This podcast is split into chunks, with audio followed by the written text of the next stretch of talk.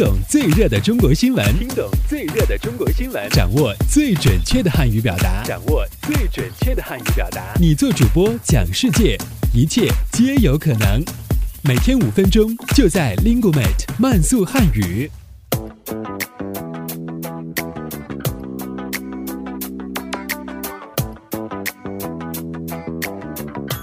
嗨，大家好，我是主持人阿布，欢迎来到本期的慢速汉语。以下新闻均摘编自国际在线网站。好，我们来看看今天都有哪些要闻趣事的发生。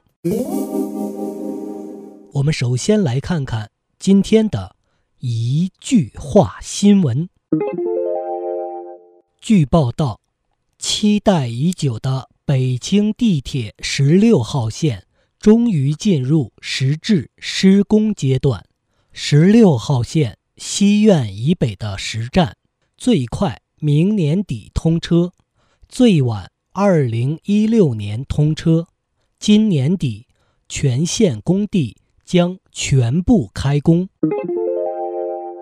北京风景年票昨天起正式发行。年票首次采用电子票形式，市民花一百元在网上购买后，可通过刷手机的方式，不限次数的逛八达岭、十三陵等三十六处景区。记者近日获悉。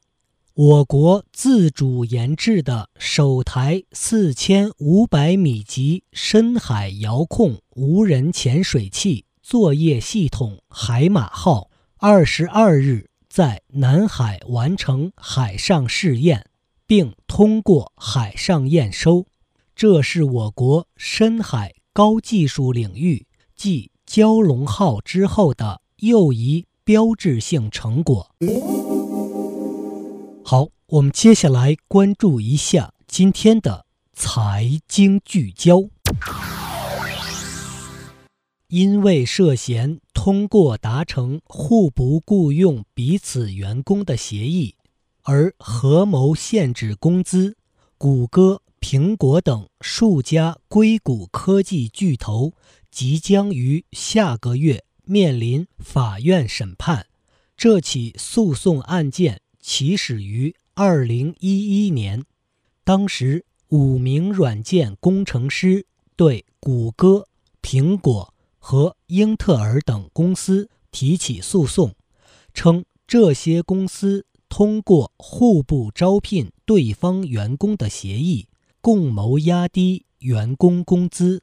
原告方认为，作为被告的公司违反了就业市场的反垄断法。导致员工无法自由流动。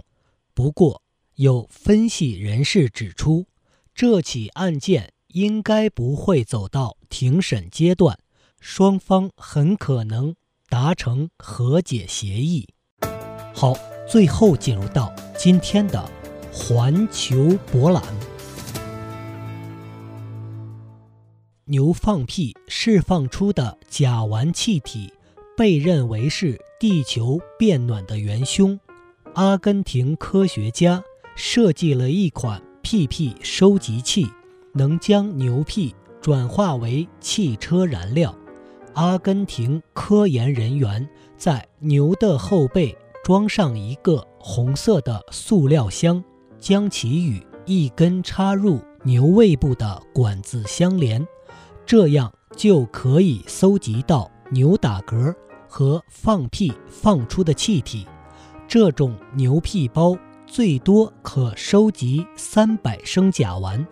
研究人员可以将这种甲烷转化为供汽车燃料使用的天然气，最多可供一辆汽车行驶二十四小时。好，这里是由 Lingumate 出品的 Speak Chinese 系列节目。我们下期再见，拜拜。